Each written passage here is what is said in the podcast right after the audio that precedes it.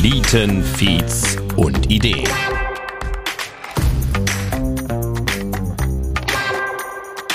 Ein Podcast über die Gründerszene in der Eifel, an der Mosel und der Saar.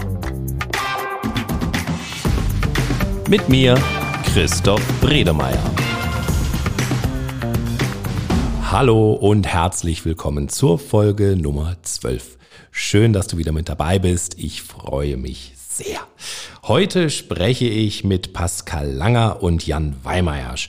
Die beiden Studenten haben VOffice gegründet. VOffice bietet eine Remote Office Solution, also eine Office-Software, äh, wie wir sie alle kennen, mit Schreibprogramm, mit E-Mail-Programm, mit äh, Videokonferenz-Software. Das Ganze in der Cloud ähm, und besonderem Fokus auf die Themen Datenschutz, Datensicherheit, Nachhaltigkeit. Ähm, sehr spannend. Und wie sie auf diese Idee gekommen sind, wie sich das Ganze so bis heute entwickelt hat, äh, denn es hat sich gut entwickelt, das erzählen die beiden uns jetzt in dieser Folge.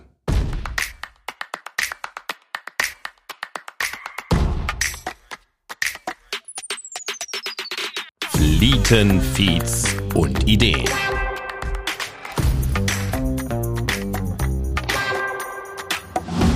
Ich habe ich hab mich ja so ein bisschen bisschen eingelesen, was ihr macht. Ich hoffe, ich trete euch jetzt nicht zu nahe. Das gleich wie Microsoft Office, nur in Open Source. Kann man damit vergleichen? Ja? Ja, ja. also zumindest das VOffice als Produkt. Okay, wo, ähm, wo, wo, wo ist der Unterschied? Ja, der Unterschied ist, dass wir gerade jetzt dabei sind, noch mehr äh, Geschäftszweige aufzubauen. Also wir sind ja beide eigentlich Statistiker oder Datenanalysten. Okay. Und das ja. ist ja ein Thema, was Big Data und sowas, was äh, ja immer bekannter wird und immer Wichtiges wird. Thema. Genau. genau. Und deswegen sind wir auch dabei, gerade eine neue Website zu bauen, in der wir das auch anbieten. Oder wir machen auch so WordPress-Webseiten oder andere mhm. Webseiten, hosten die auch oder sowas. Ja, oder Host, Hosting so im genau. weiteren Sinne. Okay. Aber wirklich regional bekannt geworden seid ihr jetzt eigentlich mit VOffice? Genau, das war auch unsere erste Idee auf jeden Fall. Das war eure erste ja, Idee? Ja, genau. genau. Wie, wie, wie kamt ihr auf diese Idee? Was, was war da der Auslöser? Also ähm, Pascal und ich, wir haben, wir haben damals, als wir gegründet haben, in einer WG gewohnt. Inzwischen okay. wohnt er leider nicht mehr hier in Trier.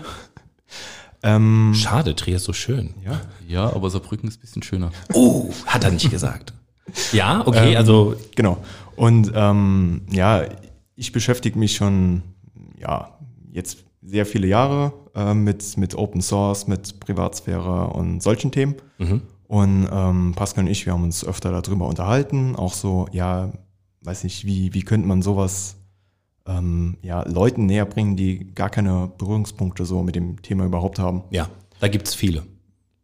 Die meisten, würde ich sagen. Also ich, ich denke, viele Leute haben so, so das Bild im Kopf, so ja, Privatsphäre ist irgendwie wichtig. Ja, aber ja. ja, was das jetzt konkret heißt, ja, keine Ahnung. Mhm. Also ich denke, so, so denken die meisten Leute. Was hat denn die, die Privatsphäre im Internet mit Open Source zu tun und was ist Open Source? Denn das ist tatsächlich eine Frage, die ich jetzt im Zusammenhang, als ich gesagt habe, ihr kommt in den Podcast, äh, haben, haben ganz viele danach gefragt, was ist eigentlich Open Source? Ähm, also. Zwei Sätze. Oh. hm, also zentraler Bestandteil davon ist auf jeden Fall Transparenz. Ja. Da alle den Quellcode einsehen können. Okay. Also wie das aufgebaut ist, kann ich mir anschauen. Genau, also. Und was das alles macht, kann ich auch alles sehen. Genau, alle, alle können sehen exakt, was diese mhm. Software tut. Ähm, dadurch ja, kann, man, kann man Vertrauen schaffen. Ja. Alle wissen, was passiert oder was auch nicht passiert. Das ist vielleicht sogar noch wichtiger. Okay, ja, absolut, gerade bei der Privatsphäre. Eben. Ähm, genau, und ähm, alle können sich auch beteiligen. Also ähm, wenn, wenn mir irgendwas fehlt an dieser Software. Also mitprogrammieren. Genau, könnte ich da mitprogrammieren oder auch wenn ich, wenn ich gar nicht selbst programmieren kann, kann ich jemand anderes beauftragen, der eigentlich gar nichts mit dem Projekt zu tun hat, mhm. arbeitet dort mal mit und dann bezahle ich die Person dafür zum Beispiel. Und bei VOffice habt ihr jetzt selber was programmiert oder nutzt ihr eine Open Source Software? Wie muss ich das verstehen? Teils, teils. Teils, teils. Ja. Okay. Also wir nutzen natürlich ähm, bestehende Open Source Projekte ja. ähm, und ähm, haben ja Integrationen geschaffen oder haben auch so ein paar Erweiterungen noch selbst programmiert. Ähm, aber so dieser Hauptbestandteil sind bereits bestehende Projekte, was ja auch irgendwie in, in diesem Open Source ja. Sinne Gedanken drin ist, weil man muss nicht jedes Mal das Rad neu erfinden, man kann auf die Arbeit von einer ganzen Community zurückgreifen. Spannend. Ähm, und äh, ich habe jetzt gerade tatsächlich so ein bisschen, bisschen von der eigentlichen Frage abgelenkt, äh, nämlich woher die Idee kam. Jetzt habe ich da so in dieses Open Source Erklärungsthema reingelenkt, deswegen nochmal die Frage und diesmal lenke ich nicht ab. Ähm, wie kamt ihr auf diese Idee dann? Also es war eigentlich so, wie Jan eben schon gesagt hat, dass wir uns öfter über verschiedene Themen in der WG unterhalten haben. Mhm. Ähm, ja, ganz klassisch abends beim Glas Wein, nur ohne Wein. wir saßen einfach in der Küche. nee, also ähm, darüber kam die Idee und dann war, hat eben die Corona-Pandemie angefangen. Ja. Und die Uni hat sich Zoom-Lizenzen angeschafft, was sicher auch notwendig war vielleicht mhm. in dem Moment. Aber es gibt eben auch Konkurrenzprodukte zu Zoom, die eben Open Source sind und genauso gut sind, die man, wenn man eine ordentliche IT-Abteilung hat oder Leute hat, die das mhm. eben machen können, mit auf eigenen Server hosten kann. Das führt dazu, dass man halt natürlich keine Lizenzgebühren zahlen muss, weil es ist eben Open Source. Ja. Und dass man halt viel mehr Kontrolle über die Daten hat. Dementsprechend ist auch dieser Datenschutz- und Privatsphäre-Aspekt dadurch eher unterstützt. Mhm. Und äh, ja, ich habe zwar von Open Source gehört, ich bin jetzt nicht so lange im Thema wie Jan. Okay. Und er hat mich halt auf diese äh, Idee gebracht. Und dann meinte ich, ja, also das heißt, ich kann mir jetzt eine Open Source Software nehmen und die einfach selbst nutzen, die auch sogar kommerziell vertreiben. So, das war eigentlich die Frage, ja. die ich an Jan hatte. Ja. Und er meinte, ja klar, das ist Open Source. Du kannst mit dem okay. Code machen, was du möchtest. Cool. So, also ich war wahrscheinlich genauso wie die Zuschauer. Erstmal wusste ich auch nicht genau, was das ist. Ich habe davon gehört, von Open Source, über Jan vor allem. Aber so, ja, ich war auch in dieser, dieser Situation, dass ich damit nicht so viel ja. anfangen konnte, eigentlich mit dem Begriff.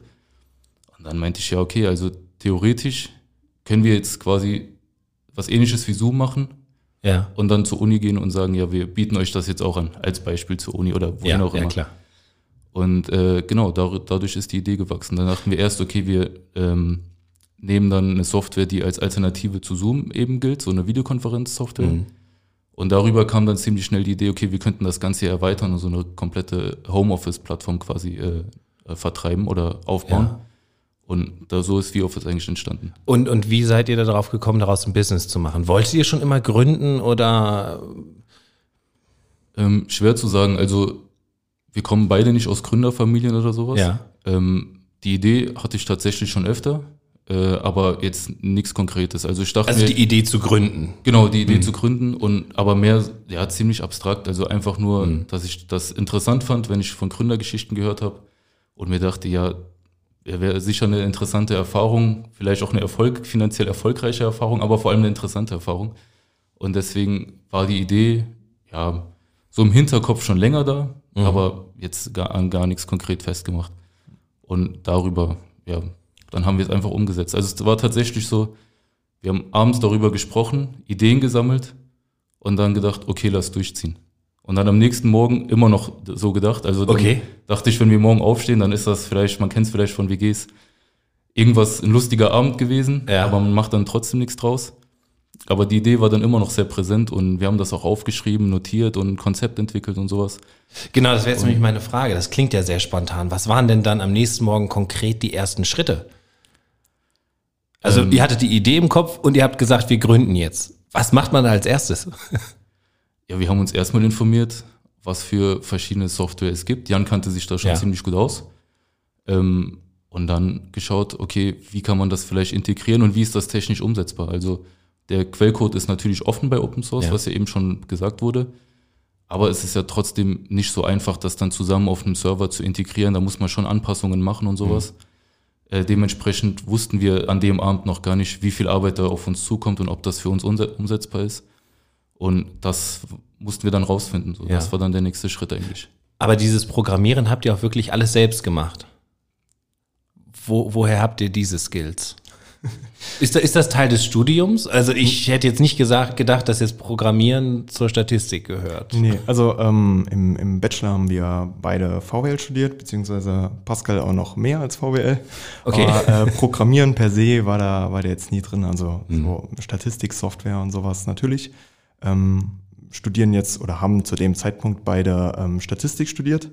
Ähm, auch da wieder Statistiksoftware und so weiter, so statistisches Programmieren, aber jetzt Programmieren im eigentlichen Sinne, irgendwie was Software angeht, gar nicht. Also ähm, ja, das war mir so jetzt selbst beigebracht. So. Ja. einfach mal gemacht und Okay. drauf aufgebaut, genau. Spannend. Also dafür muss ich sagen, sieht das Ergebnis sehr, sehr gut aus. Ich habe tatsächlich auch schon mal reingesehen. Ähm, das heißt, ihr habt euch in diesem ersten Schritt, in, die, in diesen ersten Schritten darauf konzentriert, wie funktioniert das zukünftige Produkt, was müssen wir jetzt alles machen. Ähm, hattet da einfach aufgrund eurer eigenen Erfahrung auch die, die, die Skills, um das umzusetzen. Ähm, wie war denn der wirtschaftliche Teil? Also du sagtest gerade, ihr kommt beide nicht aus Gründerfamilien. Wo habt ihr euch das Wissen hergeholt, das ihr da gebraucht habt? Ja, also auch zu, zu der Vorbereitung, die, die Pascal ja gerade schon so ein bisschen Ja. geschildert hatte, hat natürlich auch ähm, so gehört, ähm, ja, was für eine Art von Server brauchen wir, wo kann man sowas beschaffen, wie viel kostet sowas? Ja. Ähm, und ja, auch, ähm, ja, wie viel könnten wir damit überhaupt einnehmen und rentiert sich das so? Also so klassisch. Das heißt, ihr habt eine Kalkulation aufgestellt. Genau. Habt ihr einen Businessplan geschrieben? Ja, keinen ausführlichen, aber wir haben zumindest Ansätze davon Okay. äh, geschrieben, genau. Ja, man konnte ja auch gar nicht wirklich abschätzen damals, weiß nicht, wie das ankommt und Mhm. wie Wachstum überhaupt ist. Ich, ich finde, das ist gerade am Anfang ein bisschen schwierig abzuschätzen, wenn man noch gar keine Erfahrung hat und Ja. auch so den, ja, ich sag mal, den Markt nicht kennt. Okay. Habt ihr euch von außen irgendwo Erfahrungen hergeholt? Nee, eigentlich gar nicht. Also wir haben natürlich geguckt, was ist so auf dem Markt in dem Ja. Bereich vertreten und was für Preise sind da aktuell und ja, was für Funktionen haben die und sowas, das haben wir natürlich schon gemacht. Ähm, aber an sich ja, war das wirklich einfach drauf los. Also es ist auch so, äh, weil du das eben angesprochen hattest, ähm, ob wir da einen Businessplan geschrieben haben oder wo die, wo die Skills quasi herkommen. Ähm, bis heute weiß ich nicht, ob wir die Skills haben. es funktioniert halt so in unserem Rahmen äh, relativ gut und wir sind sehr zufrieden damit. Ähm, aber es ist wirklich so, wir hatten den Background nicht und Ja. wir wussten aber auch, wir haben jetzt keine horrenden Kosten. Also das ist halt das Gute in dem Bereich. Man kann die Serverkapazität skalieren, je nachdem, Ja. wie viel Kunden hat man oder eben nicht. Und dann ähm, hat, sind am Anfang natürlich die Kosten relativ gering. Man hat Ausgaben, damit Ja. muss- die zahlt man dann eben auch privat. Ähm, Genau, das, ist ja deswegen, ich normal. stelle ja immer diese sehr direkte Frage, wie finanziert ihr diese Gründung? Ja, einfach über privates Geld quasi. Also Alles über die privaten Einnahmen. ja. Genau, genau. Aber wie gesagt, in dem Bereich, dadurch, dass wir, dass es halt auf Open Source hauptsächlich basiert Mhm. und alles andere dann von uns kam, ähm, wobei ich da die Credits hauptsächlich an Jan geben muss. Er ist eigentlich der Programmierer äh, in, in der Bande. Sehr fair. Ähm, ja, jedenfalls ähm, haben wir ja das dann. Ja. Da, also waren die Kosten jetzt nicht wirklich besonders hoch für uns, die, Okay. die Gründungskosten an sich. Ja.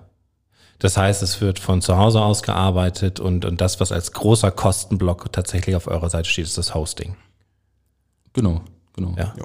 Und da das, wie gesagt, so skalierbar ist, Ja. also Worst Case, äh, wir kriegen gar nichts weg, so wir haben null Einnahmen, ähm, wäre es überschaubar und wir können das nach ein paar Monaten zuklappen, hätten nicht groß was verloren. Ja. Das, ich glaube, das war auch einer der Gründe, einfach weil die, das finanzielle Risiko relativ gering war für uns. Äh, so im, im absoluten Super-GAU, ähm, ja, hätten wir ein bisschen Finanzen verloren, nicht tragisch, so niemand von uns wäre da irgendwie in Bedrängnis gekommen, Ja. ähm, aber wir hätten Erfahrung irgendwie gesammelt. Ähm, nachdem ihr dann diese, diese Programmierungen gemacht habt, euer Produkt jetzt so langsam fertig war, äh, ihr, ihr euren Businessplan oder die Teile eines Businessplans geschrieben hattet, was waren die nächsten Schritte? Seid ihr sofort losgezogen und habt gegründet tatsächlich? Du sagtest, äh, eine GBR habt ihr gegründet. Ähm, oder habt ihr zu irgendeinem Zeitpunkt nochmal Beratung von außen geholt? Nee, haben wir nicht. Also wir haben uns hier und da ausgetauscht mit ein, zwei Leuten, aber das Ja. war jetzt eigentlich schon im Freundeskreis ähm, auch nicht wirklich ja, spezifisch äh, darauf, wir waren jetzt nicht spezifisch daraus, darauf aus, uns Beratungsdienstleistungen oder sowas Okay. in Anspruch zu nehmen. Ähm, ja, also wir haben uns mit ein, zwei Leuten ausgetauscht, aber jetzt nicht wirklich in diesem eigentlichen Beratungssinne. Spannend.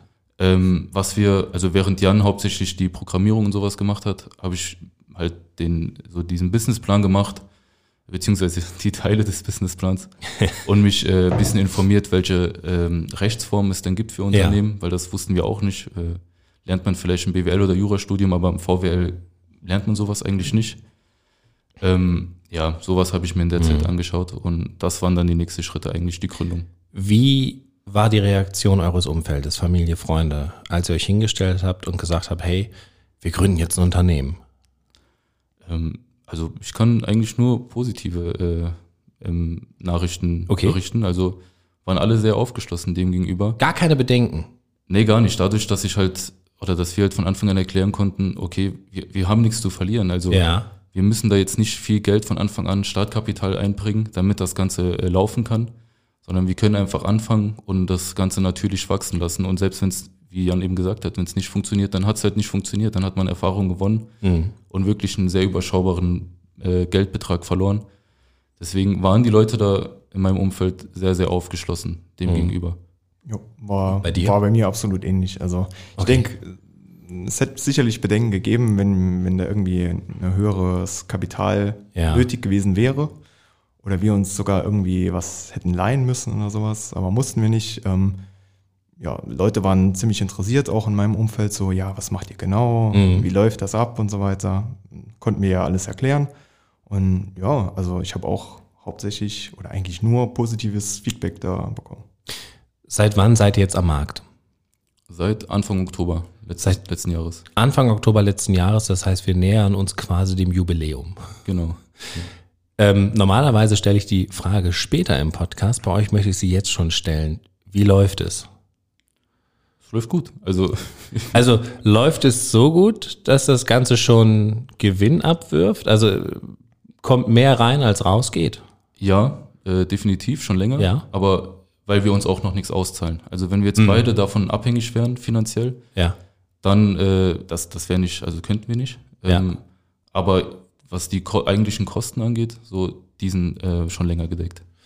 Was macht ihr mit dem Geld, das äh, ihr euch nicht auszahlt? Ja, bisher sparen wir das an für Ja. vielleicht härtere Zeiten oder falls wir mal eine größere äh, Investition machen wollen. Hm. Ähm, und wahrscheinlich fangen wir demnächst dann doch mal an, uns langsam ein bisschen was auszuzahlen. Sehr gut. Ähm, ihr studiert nebenbei, beziehungsweise man sollte wahrscheinlich eher sagen, ihr studiert und nebenbei habt ihr ein Unternehmen. Oder wie seht ihr das? Ja, das verwischt mittlerweile ein bisschen. Also am Anfang war das tatsächlich so, also ich bin auf jeden Fall noch Student. Ja. Ähm, ich schreibe gerade äh, eine Masterarbeit. Mhm. Ähm, ja, dementsprechend hat man da ein bisschen mehr Zeit, würde ich sagen, weil man hat ja keine, weil ich habe keine Kurse mehr. Mhm. Ähm, ja, am Anfang war das schon so, da war ich hauptsächlich Student und nebenbei gegründet, aber mit der Zeit verwischt das immer mehr und ja, dann schiebt man immer irgendwas von V-Office dazwischen und am Ja. Ende hat man dann ungefähr, glaube ich, so ein 50-50 äh, Arbeitstag, so 50 Prozent Studium oder andere Sachen und Ja. 50 Prozent äh, die, das Unternehmen. Und bei dir? Ähm, also ich bin seit letztem Jahr eigentlich fertig mit meinem Studium. Ähm, promoviere jetzt Sehr auch gut. seit Januar. Ja. Ähm, und da ist die Aufteilung ein bisschen, ja, nicht komplizierter, aber man muss das ein bisschen, bisschen besser planen. So. Weil in der Promotion hat man natürlich auch relativ viel zu tun und Ja. auch, auch auf, der, auf der Arbeit dann am Lehrstuhl und so weiter. Ähm, insofern, ja, läuft da viel quasi davor oder danach, morgens, abends. Ähm, genau, und ähm, ja, also die Gründung war, war so, oder die Gründungsphase an sich letztes Jahr war so Ja. der, der Hauptzeitfresser eigentlich. Ähm, das ging noch, weil ich da auch studiert hatte. Mhm. Ähm, das wäre, glaube ich, aktuell wirklich deutlich schwieriger umzusetzen. Wird vielleicht auch gehen, aber es wäre auf jeden Fall deutlich härter als letztes Jahr. Ähm, aber jetzt, wo, wo so das Grundding läuft und wir machen immer hier und da mal noch Ja. bisschen an, an Erweiterung, Innovation und so weiter, äh, geht das auf jeden Fall. Ihr habt jetzt also während oder neben eurem Studium gegründet, jetzt mal so, so rückblickend. Würdet ihr sagen, das ist absolut machbar? Oder würdet ihr jetzt heute sagen, ja, vielleicht hätten wir doch noch was anders gemacht? Ähm, nee, meiner Meinung nach, also ich hätte nichts anders machen wollen, ehrlich gesagt. Ähm, hängt natürlich auch von der Branche ab oder was man studiert, Ja. wie ausgelastet man ist, ob man äh, sonst noch Jobs hat oder sowas.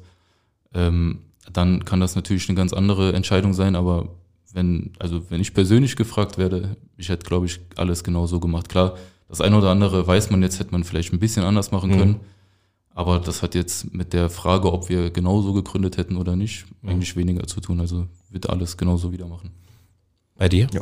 Also ich denke auch, ähm, also genau was Pascal auch gesagt hat, ähm, klar kommt natürlich so ein bisschen auf, auf die eigene Situation gerade an, ob das klappt oder nicht. Ja. Für uns persönlich war es, glaube ich, absolut die richtigen Schritte. Ähm, genau. Und Mhm. auch mit dem Wissen, das wir damals hatten, wäre ich jetzt zu keiner anderen Entscheidung mehr gekommen. Okay. So rückblickend kann man immer so Einzelheiten machen, aber auch nichts Weltbewegendes. Also ich Ja. glaube, größtenteils hätten wir genau dasselbe gemacht, was wir jetzt auch gemacht haben. Ihr habt jetzt aber beide schon angedeutet, dass es Dinge gäbe, die ihr anders gemacht hättet. Ja, Also, oder ja, konkret fällt mir eigentlich nichts ein aktuell. Okay. Äh, aber ich weiß, dass es, also, obwohl mir jetzt leider kein Beispiel direkt einfällt, vielleicht fällt Jan was ein, weiß ich, dass es Situationen gab, wo ich mir im Nachhinein dachte, hätte man ein bisschen anders machen können. Jan grinst schon. Ja, also ähm, unser, unser Fokus hat sich so ein bisschen gewandelt. Also wir Okay. dachten, wir dachten natürlich erst, gerade weil wir diese Cloud-Plattform haben, Ja. ähm, ja, unsere, ich sag mal, Target Audience sind irgendwie so Einzelpersonen, kleine Gruppen und so weiter. Mhm. Ähm, haben wir aber relativ schnell gemerkt, dass das gar nicht so die Einzelpersonen sind, sondern eher kleinere bis mittlere Unternehmen, Vereine Ja. und so weiter. Ähm, ja, da hätte man vielleicht ein bisschen anders rangehen können, ein bisschen anders bewerben können. Aber weil es eben die Startphase war, hat das jetzt auch nicht viel Mhm. ausgemacht. Ähm, genau, und jetzt so langsam merken wir auch, ähm, ja, mit, weiß ich nicht, das, das sind einfach Sachen, die man dann dabei lernt mit, mit dem Server-Setup, also Mhm. wirklich technische Sachen. Okay, da muss man nochmal hier und da ein bisschen nachjustieren, dass das einfach flüssiger geht, dass das auch teilweise weniger Kosten sind Mhm. für uns. Ja, aber ich glaube, das sind Kleinigkeiten, die, die wird man auch noch in den nächsten paar Jahren, werden wir die weiterhin lernen, Mhm. weiter nachjustieren können. Das gehört ja auch irgendwie so ein bisschen dazu. Learning by doing. Das, was, was wir in Deutschland so schlecht können eigentlich, wir lieben ja die Perfektion. Da sind die Amerikaner uns ein bisschen voraus in diesem Punkt, aber äh, macht er ja eigentlich ganz gut. Sieht jedenfalls von außen so aus. Ähm, weil es ja auch fachfremd für euch ist. Wie macht ihr denn Marketing und Vertrieb? Ja, eigentlich auch Learning by Doing. Ja. Ähm, natürlich, man weiß ja heutzutage, man äh, erstellt Social Media Kanäle oder so. Mhm. Ähm, aber da sind wir auch eigentlich sehr äh, ja, unerfahren rangegangen. Wir haben einfach Social Media Kanäle äh, erstellt und uns dann Rubriken überlegt, damit wir auch regelmäßige Postings haben, damit der Kanal halt in, äh, dauerhaft aktiv bleibt. Das ziehen wir auch bis heute so durch. Ähm, aber ich, man könnte sicher da einige Sachen besser machen, müssen wir uns vielleicht auch nochmal äh, ja, mal mehr reinarbeiten, wie man das besser machen kann. Ähm, aber ja, eigentlich auch so, dass wir das einfach uns überlegt haben. Natürlich, man guckt auch ein bisschen im Internet, was für Konzepte gibt es da und guckt, ob man da was übernehmen kann. Ähm, ja, aber auch hauptsächlich Learning by Doing einfach. Wenn Studenten gründen, wir hatten jetzt ja schon Studenten auch von der Hochschule hier, ähm, ist Förderung oft ein Thema. War Förderung, habt ihr, habt ihr jemals darüber nachgedacht, ähm, Förderung zu beantragen? Ja, wir hatten, oder wolltest du? Ja, red ruhig. Äh, wir hatten auch darüber gesprochen und haben uns auch ein bisschen informiert und haben, sind dann auf das Exist Gründerstipendium gestoßen. Ähm, wir hatten auch tatsächlich mit dem Gründungsbüro, mit einem Mitarbeiter dort äh, mal darüber gesprochen. Äh, da war allerdings, also ich weiß ehrlich gesagt, wenn ich das so offen sagen kann, nicht, wo, woran es wirklich lag. Ja. Äh, ich habe ihn, wir haben ihn ex explizit danach gefragt und er, er meinte, er findet die Idee sehr gut, es wird auch passen, aber wir, wir brauchen uns den Aufwand nicht zu machen. Ja. Und wir wissen, also dann Ähm, wurde uns ja. auch nicht wirklich gesagt, warum, weshalb. Es wird wohl seinen Grund haben, aber ja, äh, deswegen Ja. sind wir der Sache nicht weiter nachgegangen. Also ich muss, ich muss ganz ehrlich sagen, ähm, dass das Thema Exist gab es schon ein paar Mal hier im Podcast. Ähm, ich hatte ja auch äh, einen, einen Studenten sitzen, der äh, das in diesem Programm auch tatsächlich gewesen ist. Ich habe es bis heute tatsächlich noch nicht so ganz verstanden, obwohl es mir hier, glaube ich, zweimal mittlerweile erklärt worden ist. Ähm, in der Folge mit, mit, dem, mit dem Adrian Wegener, äh, der hat aber auch nochmal deutlich ausgeführt, wie kompliziert es tatsächlich ist. Also von daher ist es wahrscheinlich gar nicht so schlimm, dass du nicht verstanden hast, äh, woran es lag. Das fällt wahrscheinlich vielen schwer. Ich habe Exist bis heute noch nicht durchblickt. Ja, wir hätten da vielleicht auch mehr dranbleiben können, aber wenn ich das richtig verstanden habe, Ja. Darf man vorher noch nicht offiziell gegründet haben. Ja, genau. Irgend, Und dann dachten wir, okay, wenn wir jetzt warten, bis da irgendein Antrag durch ist und bis das dann, wenn es überhaupt bewilligt wird, dann tatsächlich bewilligt ist, dann ja, fangen wir vielleicht nie an. Deswegen, dadurch, dass wir eh nicht große Kosten haben, lass einfach starten und dann kriegen wir halt keine, äh, keine Förderung, aber das ist dann auch okay so. Wie lang war denn der Zeitraum von der Idee bis zur Gründung? Ich glaube, die Idee war so im Juni letzten Ja. Jahres, würde ich mal sagen. Gegründet haben wir dann im August Im August. Hm. und das Ganze veröffentlicht im Oktober. Das ist ja echt schnell. Ja. Gab es irgendwann mal einen Zeitpunkt, wo etwas nicht so lief, wie ihr gedacht habt, wo ihr an eine Grenze gekommen seid? So eine Herausforderung, wo ihr vielleicht auch gesagt habt, um Himmels Willen, was mache ich hier? Ich, ich schmeiß den Laden hin?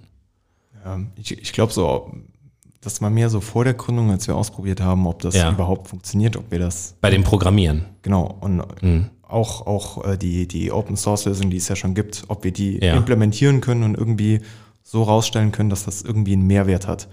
Ähm, da gab es auf jeden Fall sehr viele Momente, wo man so dachte, so, okay, kriegen wir das hin? Also klappt das alles so? Ähm, ist das technisch von uns so umsetzbar? Mhm. ähm, weil wir auch keine Programmierer in dem Sinne sind oder waren. Ähm, ja, aber auch wieder Learning by Doing und wir haben es dann einfach trotzdem durchgezogen, haben es dann trotzdem Mhm. auch geschafft. Ähm, hatten ein paar Hürden, haben die aber dann auch durch viel Arbeit und viel dran sitzen, haben wir die dann auch gemeistert.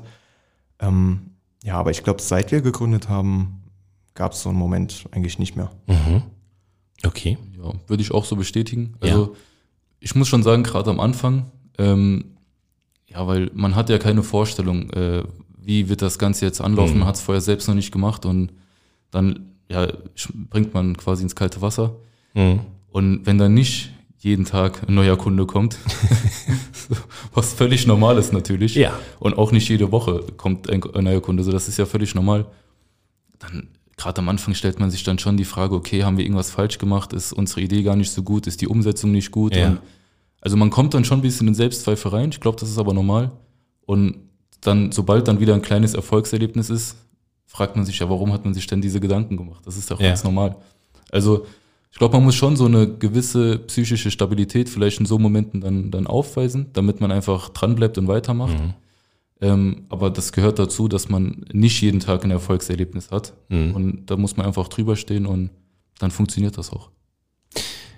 Würdet ihr sagen, eure Idee, du sagtest gerade im Juni letzten Jahres ist die aufgekommen, hätte es, die, hätte es diese Idee ohne Corona gegeben?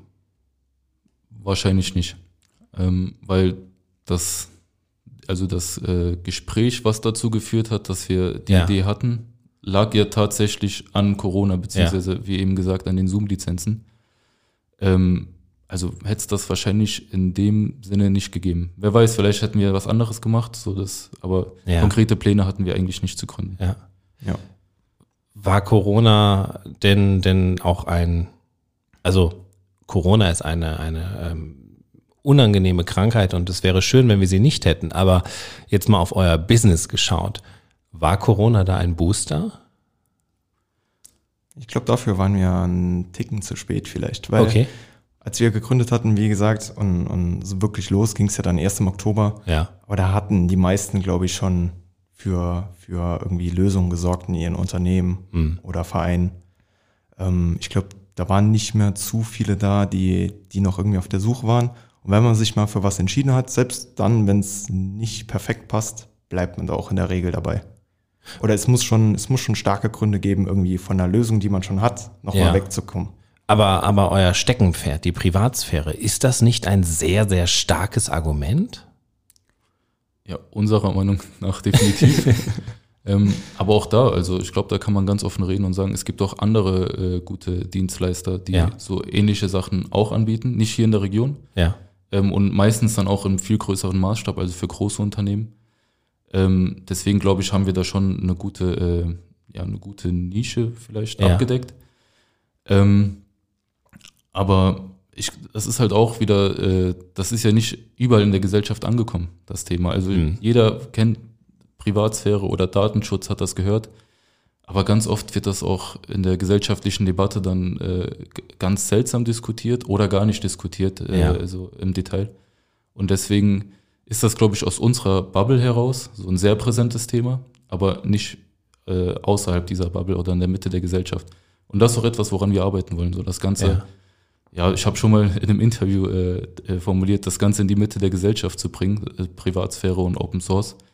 ähm, Ja. weil das einfach auch ja einen gesellschaftlichen Einfluss hat, ob man sich für nicht Open Source Software entscheidet oder für äh, nicht datenschutzkonforme Software, nicht nur rechtlich, sondern auch gesellschaftlich, politisch ist das Mhm. einfach eine interessante Fragestellung. Absolut. Und gerade äh, in einer, einer sehr spannungsgeladenen Zeit, Genau.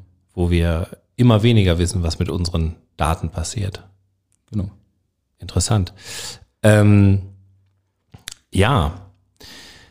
Tja, jetzt habe ich, jetzt war ich gerade so fasziniert von, von, von dem Thema Datenschutz und in die Mitte der Gesellschaft bringen, dass ich tatsächlich jetzt gerade für einen Moment den Faden verloren habe. Kein Problem. Das passiert mir sehr selten.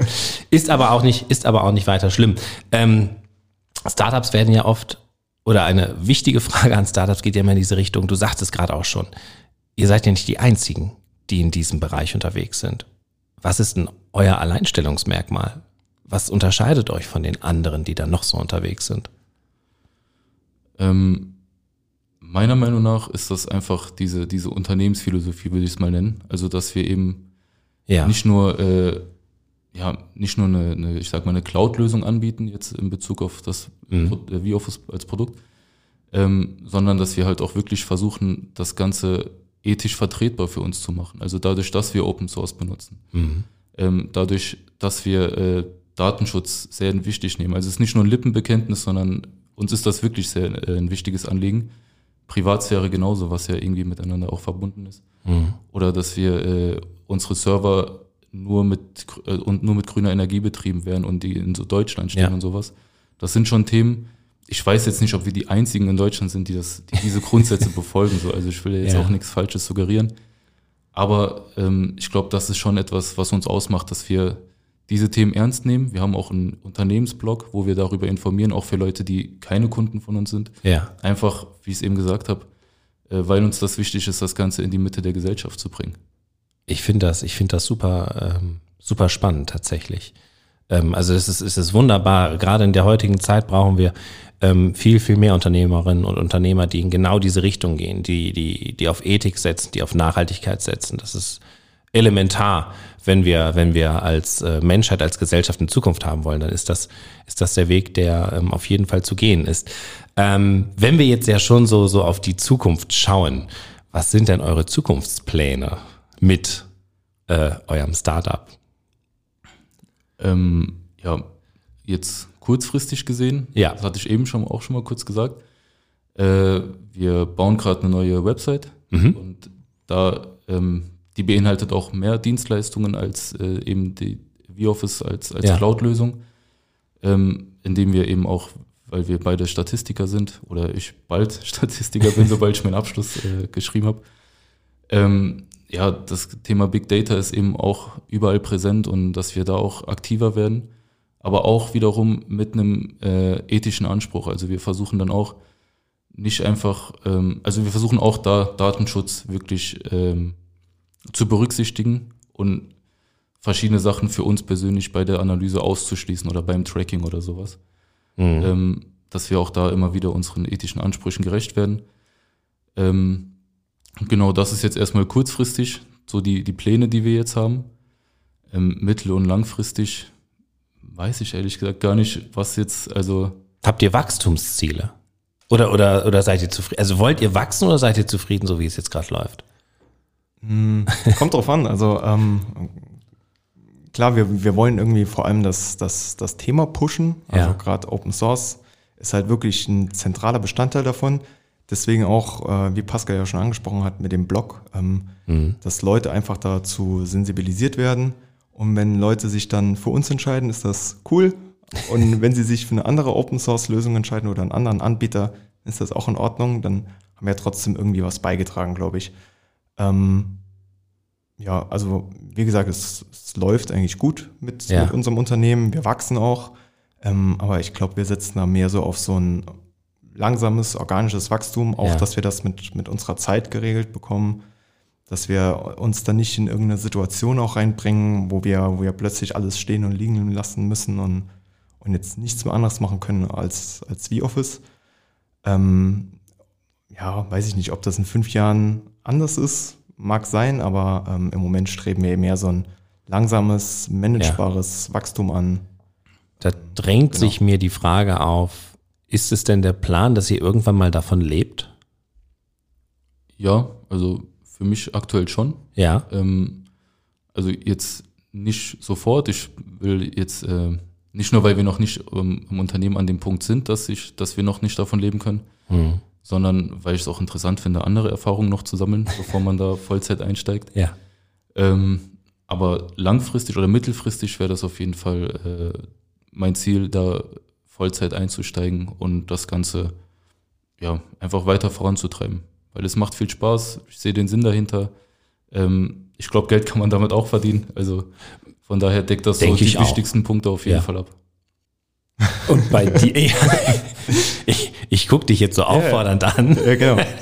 Nee, ähm, also langfristig könnte ich es mir auch auf jeden Fall vorstellen, zumindest. Ja. Ähm, ich mache gerne eins nach dem anderen. Okay. Äh, deswegen steht im Moment wirklich die, die Promotion auch im, im Vordergrund mhm. bei mir. Ähm, was danach kommt, wird sich dann zeigen. Vielleicht ist es V-Office, vielleicht ist es auch was anderes und V-Office nebenher, so wie es jetzt mhm. auch ist.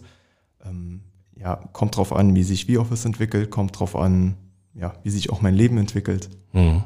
Aber ja, also ich habe nicht vor, äh, V-Office irgendwie aufzugeben dann. Ich, ich finde das sehr, sehr spannend, weil ich hier im Podcast tatsächlich auf sehr, sehr unterschiedliche Gründercharaktere treffe. Ähm, ihr schlagt jetzt so ein bisschen, bisschen in die äh, Kerbe wie Lynn und Maximilian aus der letzten Folge, die auch gesagt haben, wir schauen mal, wie es sich entwickelt, die auch beide äh, ähm, was anderes eigentlich im, im Haupterwerb machen. Ähm, sehr, sehr spannend. Und gerade mit, mit eurem Produkt und gerade mit dieser ethischen Ausrichtung, ich finde, äh, das ist ist tatsächlich sehr interessant. Ihr seid jetzt mittlerweile ein Jahr am Markt, sagt selbst, es läuft gut. Wie, wie ist jetzt eure Vernetzung hier in der Gründerszene? Tauscht ihr euch mittlerweile mit anderen Gründern aus? Äh, werdet ihr wahrgenommen? Wie läuft das da gerade? Ähm, leider sind wir nicht so gut vernetzt. Ähm, okay. Das liegt vielleicht einerseits daran, dass wir halt in Corona oder während Corona ja. gegründet haben und dann eben viele äh, mögliche Treffen einfach nicht stattgefunden haben. Mhm. Und vielleicht auch daran, dass ich wieder zurück nach Saarbrücken gezogen bin. Mhm. Ähm, ja, und dementsprechend bin ich eben nicht jeden Tag hier und äh, habe da die Möglichkeit, mich dauernd zu vernetzen. Ähm, ja, ich glaube, der Podcast hier könnte auch eine Möglichkeit sein, um sich besser zu vernetzen. Absolut, dafür ist er da. Genau. Und äh, ja, also wir sind da auf jeden Fall offen für. Uns ja. würde das sehr freuen. Ähm, aktuell sind wir aber nicht so gut vernetzt, muss man ehrlich sagen. Ähm, Du sagst es gerade auch so explizit, leider sind wir noch nicht so gut vernetzt. Ähm, welche Bedeutung legst du auf dieses Thema Netzwerken? Ähm, ja, ich glaube, es schadet nie, Kontakte zu haben. Ja. Einmal aus, aus einem Geschäftsaspekt, aber auch einfach aus einem persönlichen Aspekt. Also es ist ja auch interessant, von anderen zu hören, äh, die vielleicht auch jetzt gegründet haben, wie deren Erfahrungen mhm. sind. Oder von Leuten, die schon äh, ein gestandenes, gestandenes, solides Unternehmen aufgebaut haben, wie deren Weg war. Ja. Deswegen, ich glaube, da kann man auf jeden Fall viel von lernen und Kontakte, glaube ich, sind in dem Bereich immer gut. Ja, ähm, also ich, ich reite die ganze Zeit so ein bisschen auf dem Thema rum, aber das äh, bringt auch wieder mich so zurück zu, zu diesem Open Source Gedanken. Ja. Äh, weil das ist ja dort im Grunde auch immer so als, als Gemeinschaft gesehen. Ja. Und ähm, ich glaube, das ist auch so ein bisschen unser Ziel. Also wir haben ja, wie gesagt, auch schon, schon selbst Software geschrieben, haben die auch als Open Source veröffentlicht, sodass auch andere die benutzen können, ja. ohne dass man das bei uns kaufen muss oder sowas. Ähm, ja, und man kann auch, glaube ich, von, von anderen Unternehmen oder von, von anderen GründerInnen in der Region lernen. Mhm. Ähm, und ich glaube, das ist auch ein Aspekt, wie so ein Netzwerk ähm, wirklich interessant wäre oder, oder eine Kooperation interessant wäre, mhm. dass man auch voneinander lernt, dass man vielleicht jemanden unterstützen kann oder Unterstützung erhält. Mhm. Genau. Gab es äh, in diesem spannenden Jahr ähm, irgendwelche unerwarteten Highlights in eurer Gründung? Ja, gab es definitiv. Ähm, abgesehen davon, dass der Gründungsprozess an sich sehr interessant ist und an sich schon ein Highlight okay. ist, meiner Meinung nach. ja, ähm, echt? Ja, schon, also klar. Äh, aber abgesehen davon, jetzt ein konkretes Highlight, was man, was ich gerne herausstellen würde, wäre, wir haben eine, ähm, eine Kooperation mit einem globalen mhm. Unternehmen, also äh, Collabora heißen die. Das mhm. ist quasi, ich glaube, Jan kann das ein bisschen besser erklären. Ähm, ja, ich würde dich einfach ranlassen. kannst es besser erklären als ich. Genau, ähm, also ähm, Collabora ist quasi ähm, momentan die Entwicklergruppe oder das Unternehmen, das am meisten zu LibreOffice beiträgt. Also LibreOffice mhm. ist so ein, ähm, ja, Office-System, komplett in Open Source. Es hat quasi angefangen so ein bisschen als Open Source-Kopie von Microsoft Office. Ja. Ähm, ist auch durch ähm, Open Office so ein bisschen verschrien, weil Leute das kennen und es ist nicht so toll gewesen. Open Office, ja. Open nee, Office, genau. Habe ich mal probiert, schrecklich. Genau. ähm, aber das liegt auch daran, dass äh, Open Office eigentlich gar nicht mehr wirklich weiterentwickelt wird, sondern ja. stattdessen ähm, LibreOffice unter einem ganz anderen Dach weiterentwickelt wird. Ähm, genau, und das ist quasi so die, die ähm, Office-Lösung im Open-Source-Bereich. Mhm. Und da kommt jetzt Collabo rein. Ähm, die tragen eben hauptsächlich zur Entwicklung dort bei und haben ähm, auch eine Online-Version davon geschaffen, mhm. ähm, dass man das im Browser benutzen kann. Und ähm, ja, durch unsere Kooperation ist das eben auch bei uns eingebaut in unserer Office-Plattform drin mhm. oder in unserer Cloud-Plattform drin. Also wir haben nicht nur dann ähm, ja irgendwie Speicherplatz und mhm. alle möglichen Features, sondern eben auch eine komplette ähm, Office-Plattform, die im Browser läuft. Ähm, genau, und das ist eben durch diese Partnerschaft möglich, ist auch komplett Open Source, ja. ähm, privatsphärefreundlich, also passt eigentlich genau zu uns. Deswegen sind wir wirklich sehr, sehr happy auch über diese Kooperation. Und obwohl das ein ziemlich großes Unternehmen ist aus, ähm, aus UK, ja. ähm, haben die uns so als kleine Startup oder äh, als, als kleine äh, Gründer sehr offen irgendwie auch empfangen. Also wir haben sehr gute Erfahrungen mit der ja. Ja, Kommunikation mit denen auch gemacht. Sind die auf euch zugekommen oder seid ihr auf die zugegangen? Äh, das war ein bisschen ja, über Umwege. ähm, also wir haben, wir haben quasi auch wie immer ähm, über Social Media quasi uns mhm. beworben ähm, und sind dann einem, auf einer Social Media Plattform, die heißt Mastodon. Ähm, das ist quasi die Open Source Version von Twitter. Habe ich schon mal, mal gehört, ja. Genau. Ähm, und darüber hat uns jemand angeschrieben und meinte so, hey, was ihr macht, ähm, da passt ja eigentlich Kollabora total gut dazu. Hat die auch dort getaggt, hat die quasi verlinkt. Ja. Und dann meinten die so, ja, äh, passt wirklich sehr gut, sieht alles gut aus, schreibt uns mal an. Und dann haben wir die einfach per E-Mail angeschrieben und dann okay. kam das zu uns rollen. Cool. Ja. Das ist ja äh, ist eine dieser äh, ja, untypischen Geschichten. Ja. das, dafür sind wir hier in Deutschland ja nicht so bekannt für dieses Lockere. Äh, aber gut, du hast ja auch gerade gesagt, UK. Ähm, da sitzen die Kollegen. Das ist ja natürlich ein Riesenhighlight, mit, mit so jemandem zusammenarbeiten zu dürfen. Ähm, Stelle ich mir auch spannend vor. Ja. Ja, es ist auch eine gewisse Wertschätzung. Also ja. wir haben uns deswegen auch sehr gefreut, weil ich weiß jetzt nicht mehr genau, wann das war. Ich glaube im März, wenn ich mich nicht irre, wo das Ganze zustande kam oder vielleicht auch im Februar, April. Ich bin mhm. mir nicht mehr ganz sicher. Und ja, also man ist ja nicht von Anfang an quasi ein gestandener Unternehmer, der ganz genau weiß, es funktioniert weitgehend alles. Ja. Sondern wie eben kurz angedeutet, man hat zwischendurch schon mal so Zweifel oder jetzt nicht in dem, zumindest bei uns nicht in dem Sinne, dass wir das nicht mehr gemacht hätten oder so. Wir sind, wie gesagt, die ganze Zeit schon sehr zufrieden mit allem. Mhm. Ähm, aber trotzdem hat man halt nicht jeden Tag irgendwie ein Highlight oder irgendwie etwas, was einem nochmal so einen Anstoß nach vorne gibt.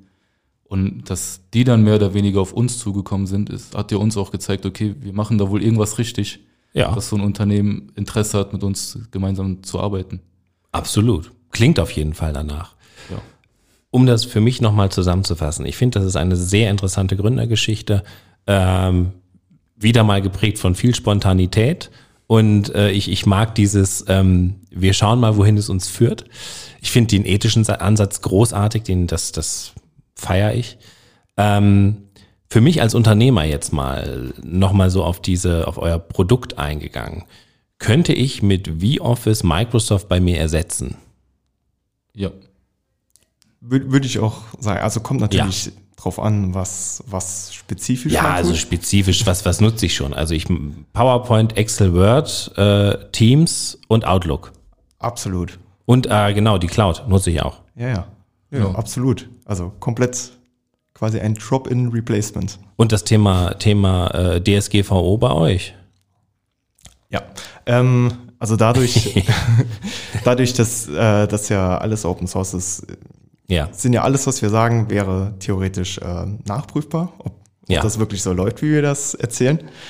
Ähm, aber wir sammeln wirklich in unserer Cloud-Plattform absolut keine Daten. Also ähm, es läuft nur über ja was was technisch nötig ist, wirklich um um damit das funktioniert überhaupt diese Verbindung. Ähm, aber sobald das geht, werden Daten gelöscht, also irgendwie Verbindungsdaten, IP und so weiter.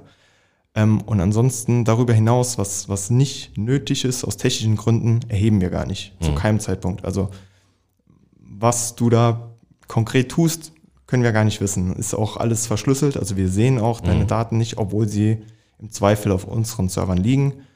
Ähm, insofern ist, ist, wie gesagt, dieser Datenschutzaspekt ist sehr gut abgedeckt. Und ähm, genau. Ähm, man hört ja jetzt auch immer wieder von Datenschutzbeauftragten verschiedener Bundesländer, dass so Dinge wie Zoom sehr schwierig sind, gerade wenn man irgendwie, weiß ich, eine Administration ist, eine Ja. Schule oder auch Unternehmen, kann das echt problematisch sein. Ähm, explizit ausgenommen haben die da aber ähm, einige wenige Open Source Lösungen, zu denen äh, oder auf die wir quasi auch zurückgreifen, die explizit Ah. DSGVO-konform Ja. sind und Ja. genau. Sehr gut. Ähm, bevor ich, also ich, ich würde gerne einen kleinen Schlenker machen. Keine Ahnung, ob das hier in den Podcast passt, aber ich finde das jetzt gerade sehr, sehr interessant. Ihr seid ja beide ähm, eher die Datenanalysten.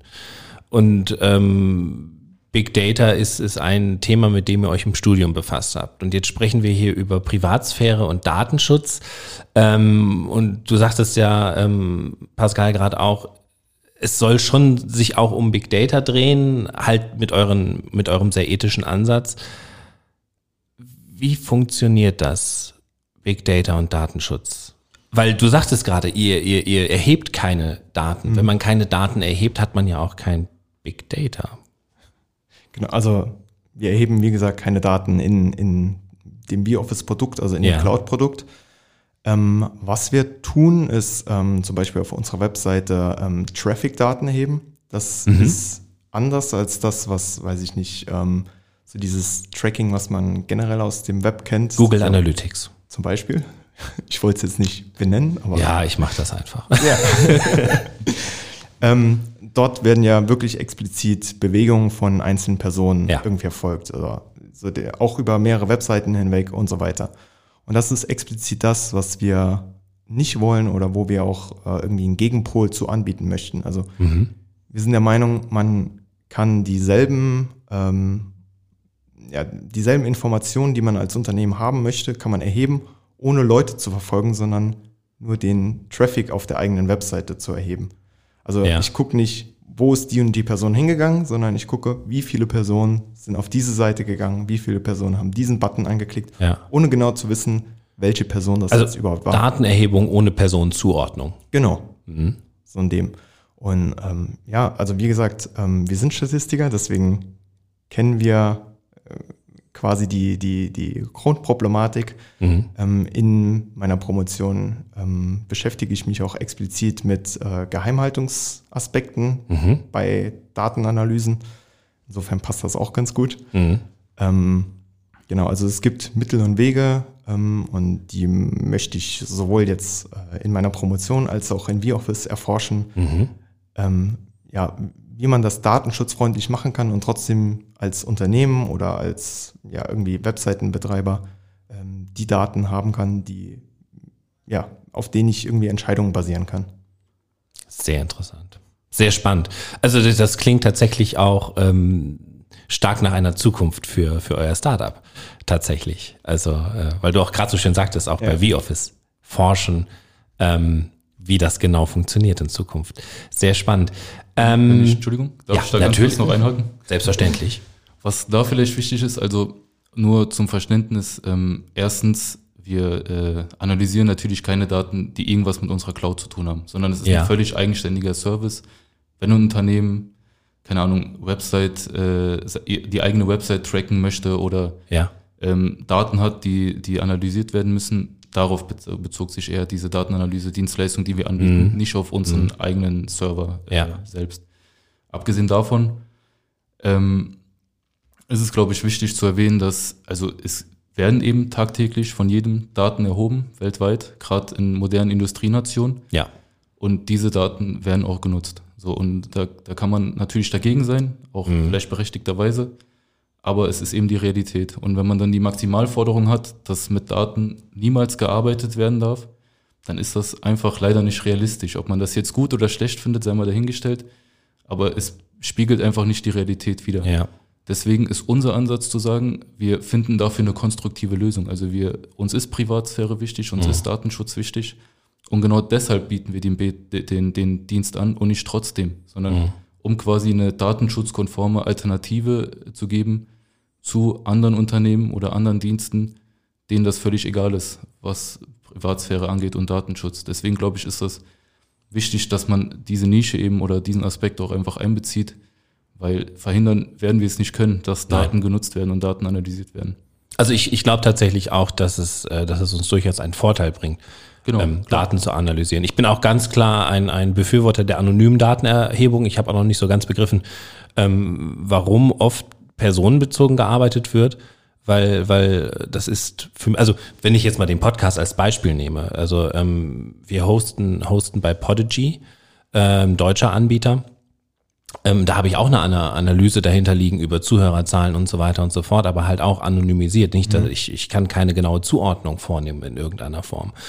Aber diese Daten sind enorm wichtig für mich, um einfach zu sagen, wie entwickle ich diesen Podcast weiter? Wird der überhaupt gehört? Wann wird der gehört? Und so weiter und so fort. Also es sind ja schon wichtige Informationen für mich. Es interessiert mich nicht, welche Einzelperson ihn jetzt unbedingt hört, aber so dieses, dieses Gros, ähm, das ist schon wichtig, finde ich. Also von daher, ich bin da voll und ganz bei dir. Wir werden die Daten in Zukunft wahrscheinlich immer mehr brauchen. Ich glaube auch daran, ähm, dass man die durchaus fürs Gute einsetzen kann, wenn man das denn dann möchte. Was genau. man bei manch einem vielleicht bezweifeln kann. Genau. Das ist eben unser Ansatz. Das fällt nicht Unternehmen zu überlassen, ja. denen das völlig egal ist, sondern da einfach konstruktive Abwägungen zu treffen und den Nutzen zu haben aus den Daten, mhm. ohne, äh, also nicht auf Kosten von Privatsphäre und Datenschutz. Deswegen glaube ich, oder glauben wir, ist das einfach wichtig, dieser Ansatz. Sehr, sehr cool. Ähm, eine Frage habe ich tatsächlich noch. Welche Tipps habt ihr für Gründerinnen und Gründer? Vielleicht auch aus dem studentischen Umfeld, das ist jetzt ja quasi eure Spezialität. Ähm, was könnt ihr jetzt an, an wertvollen Erfahrungen schon weitergeben? Ähm, ja, das ist eine schwierige Frage. Die haben wir zwar natürlich erwartet, aber schwierig zu beantworten ist sie trotzdem. Ähm, also was, was hier, glaube ich, auch immer wieder rausklang, ist einfach machen. Klar, wenn man, wenn man keine, keine hohen Kosten hat, dann kann man das leicht sagen. Deswegen, wenn man da mhm. hohe Kosten hat, sich vielleicht sogar verschuldet oder so, ist das ein ganz anderes Thema. So, da, da äh, muss man das individuell einfach abwägen. Aber wenn man eine Idee hat und die auch realistisch umsetzen kann, mit verfügbaren Mitteln dann einfach machen. Was soll denn passieren? Im schlimmsten Fall hätten wir nach einem halben Jahr das Ding wieder zugemacht oder nach einem Jahr und hätten gesagt, okay, es war eine coole Erfahrung. Wir haben ein bisschen Geld verloren, was uns in unserem Lebensweg auch nicht weiter äh, einschränken wird oder sowas, was dann kurz ärgerlich, ab, ärgerlich ist, aber auch völlig egal. So, deswegen, also, was soll schlimmstenfalls passieren? In Deutschland äh, geht es uns halbwegs gut. Wir sind äh, sozial abgesichert, so normalerweise zumindest. Und deswegen ist da das Risiko einfach mhm. nicht so groß. Man macht sich dann, glaube ich, gern bequem in dieser Sicherheit, was auch völlig okay ist. Es muss ja nicht jeder Gründer mhm. werden. Aber einfach mal ein bisschen ins kalte Wasser springen und machen. Ich glaube, das ist so das, was wir hauptsächlich auf den Weg mitgeben können. Darf ich da einmal kritisch nachfragen? Ich muss, ich muss ganz ehrlich sagen, ich bin ein totaler Kopfmensch. Ich neige auch gern dazu, mal Ideen kaputt zu denken ja, so lange drüber nachzudenken, bis sie einfach wirklich so kaputt sind, dass ich sage, um Himmels Willen fasse ich nie wieder an. Ähm, und du, du sagst es, was, was soll schlimmstenfalls passieren? Ihr seid ja schon in einem sensiblen Bereich unterwegs, gerade auch was das, äh, was, was die Cloud betrifft mit, mit Datenablage und so. Ähm, ich als, als Kaputtdenker wäre jetzt sofort um Himmels Willen. Also wenn, wenn das gehackt wird und welche rechtlichen Konsequenzen und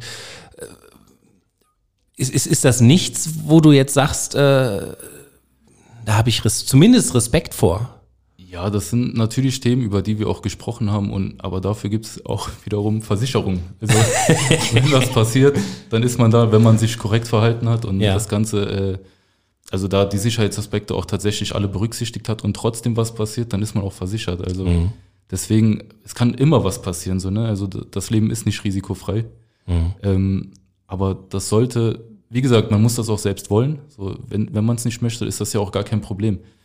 Oder äh, ja, mhm. aber wenn man das möchte und sich das zutraut, dann einfach machen. Ich glaube, es schadet auch nicht, das zu zweit zu machen, weil man gibt sich damit selbst immer wieder ein bisschen Sicherheit. Mhm. Ähm, Gerade am Anfang, wenn man noch nie vorher gegründet hat, glaube ich, ist das äh, sehr sinnvoll. Mhm. Und dann ja, einfach loslegen tatsächlich. Also auch ähm, gerade was, was Datenschutz angeht, ähm, also gehackt werden und solche Geschichten, ähm, sind, glaube ich, schon Sachen, wo wir uns am Anfang schon mehr Gedanken drüber gemacht haben als über die Gründung an sich. Mhm.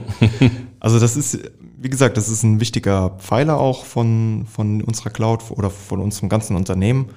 Ähm, insofern ähm, haben wir uns da viel informiert, sowohl mhm. was das Technische als auch das Rechtliche angeht, ähm, haben das technisch so weit abgedeckt, wie das möglich ist. Ähm, genau, hundertprozentige Sicherheit gibt's nie, mhm. aber wir versuchen permanent auch alles weiterzuentwickeln, so dass ja, das Risiko möglichst gering ist. Mhm. Du sagst es gerade so schön, ähm, ein, ein, Vorteil kann es sein, zu zweit zu gründen. Deswegen nochmal kurz eine Frage in, in Richtung Gründerteam. Wie gut funktioniert ihr da? Ziemlich gut. Also das sage ich nicht nur für die Öffentlichkeit hier, sondern tatsächlich, also Jan und ich, würde ich jetzt mal so sagen, sind vom Typ her relativ unterschiedlich. Ja. Aber nicht so unterschiedlich, dass wir äh, nicht miteinander auskommen würden oder so, sondern tatsächlich so, dass wir uns sehr gut da ergänzen. So. Ja. Und deswegen, ähm, ich glaube, ich bin eher so der, der Bauchmensch und Jan eher der Kopfmensch. Okay. Ohne dass jetzt, äh, dass das jetzt unbedingt immer so ist, aber ich glaube, das, und das ergänzt dich einfach ziemlich gut. So. Wenn, wenn ihr da so unterschiedlich seid, wie fällt ihr dann Entscheidungen? ja, ausdiskutieren. Also ja so bei den, bei den Grundthemen, gerade so, wie gesagt, diese, diese Pfeiler, auf die wir auch aufbauen, ja. so mit Ethik, grüne Energie, Sicherheit, Datenschutz, ähm, das war eigentlich keine Diskussion. Also da waren wir uns sehr schnell sehr einig. Denke ich mir, ja. Ähm, so Einzel- oder Detailentscheidungen oder ja, wie gehen wir jetzt als nächstes vor, mhm. ähm, haben wir doch schon öfter mal zumindest kleine Meinungsunterschiede. Das mhm. diskutieren wir dann konstruktiv irgendwie aus. Ich glaube, das muss man auch so ein bisschen lernen, dass man da konstruktiv aufeinander eingeht. Mhm. Ähm, das hat aber, glaube ich, bei uns von Anfang an sehr gut geklappt. Ähm, genau, und dann wägen wir einfach Vor- und Nachteile von allen Alternativen ab und kommen schlussendlich zu einem Ergebnis. Das hat bis jetzt immer hervorragend funktioniert eigentlich. Habt ihr eine Aufgabenverteilung? Gibt es Aufgaben, die der eine macht, die der andere nicht macht? Implizit. also so, so wie wir irgendwie ja teilweise andere Denkmuster haben, äh, haben wir auch irgendwie andere ja, Vor- oder, oder Vorlieben oder auch ja. äh, Skills, ähm, was sich sehr gut ergänzt tatsächlich. Also ohne die andere Person wären bestimmte Teile von, von, dem, ganzen, von dem ganzen Projekt einfach überhaupt nicht möglich. Ähm, genau, also ja, also Pascal meinte ja auch schon mit der Programmierung, das mache mhm. hauptsächlich ich. Ähm, auch Serverwartungen, sowas, also oder die meisten technischen Sachen mache ich, mhm. wobei wir uns gerade im Moment ein bisschen, bisschen besser aufteilen oder mhm. was jetzt besser anders aufteilen, dass Pascal auch mehr in diese technischen Sachen reinkommt. Ähm, er hat im Moment hauptsächlich Marketing und mhm. Verwaltung, solche Dinge gemacht. Ähm, aber ja, so langsam fängt es an, dass das einfach ein bisschen verschwimmt, was auch ganz gut ist, weil mhm. nicht immer kann die andere Person und dann muss es ja trotzdem laufen. Ähm, insofern, genau. Aber das ist auch wieder Learning by Doing. Ähm, wir lernen beide auch von der anderen Person dann was, äh, wie irgendwas gemacht wird. Und ja, das klappt bis jetzt gut. Ich glaube, der Vorteil ist doch einfach, wenn man selbst eine Homeoffice-Plattform hat, dann kann man auch natürlich über diese Homeoffice-Plattform selbst ganz gut arbeiten. Ihr nutzt also euer Produkt auch selber. Ja, ja, klar. Ja, sehr intensiv. Also, deswegen ähm, glaube ich, hat sich das gerade ganz gut angeboten. auch jetzt dadurch, dass ich nach Saarbrücken gezogen bin, ist gar kein Problem. Also wir können ja trotzdem jeden Tag schreiben, ja. Videokonferenzen machen und das Ganze natürlich über V-Office. Deswegen natürlich äh, gibt es da auch eigentlich gar keine Probleme. Und was vielleicht noch dazu äh, äh, wichtig ist, ähm, Wir versuchen auch, selbst wenn wir mal unterschiedlicher Meinung sind, die Entscheidung immer so zu treffen, dass sich die andere Person nicht unwohl fühlt. Mhm. Also am Ende kommt man wahrscheinlich immer zu einem Konsens, mhm. aber oder man kann zumindest immer zu einem Konsens kommen.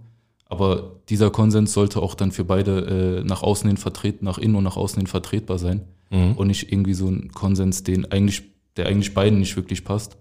Deswegen, ich glaube, das ist auch wichtig, dass man, auch wenn man sich nicht einig ist, dann eine Einigung findet, die nicht einfach nur existiert, sondern mhm. mit der auch beide wirklich gut leben können. Und das funktioniert tatsächlich ziemlich gut. Wie alles andere auch, klingt auch das wieder sehr, sehr gut bei euch. Äh, ein ein äh, hochinteressantes Unternehmen mit einem, zwei hochinteressanten Gründern und interessanter Einstellung. Vielen Dank für eure Zeit. Ich bin sehr gespannt, wie es bei euch weitergeht, wie sich V-Office jetzt so entwickeln wird, was ihr noch anbieten werdet, gerade wie das Thema Big Data in Zukunft bei euch aussehen wird.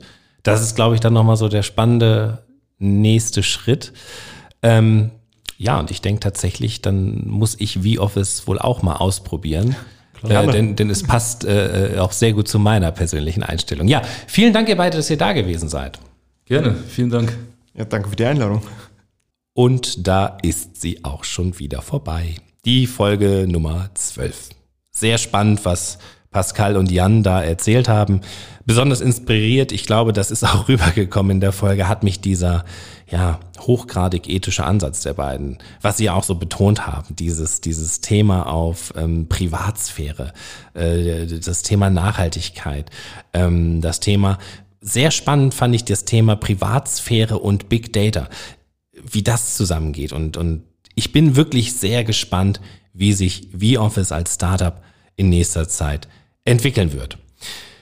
Ja, ich hoffe, du hast auch etwas mitnehmen können aus dieser Folge für dich, für deine Gründung, für eure Gründung. Und in zwei Wochen geht's dann weiter mit der nächsten Folge von Flietenfeeds und Ideen und wieder einer spannenden Gründung aus der Region. Ja, und bis dahin, du weißt es schon, ich wünsche dir wie immer fröhliches Gründen. Flieten, Feeds und Ideen.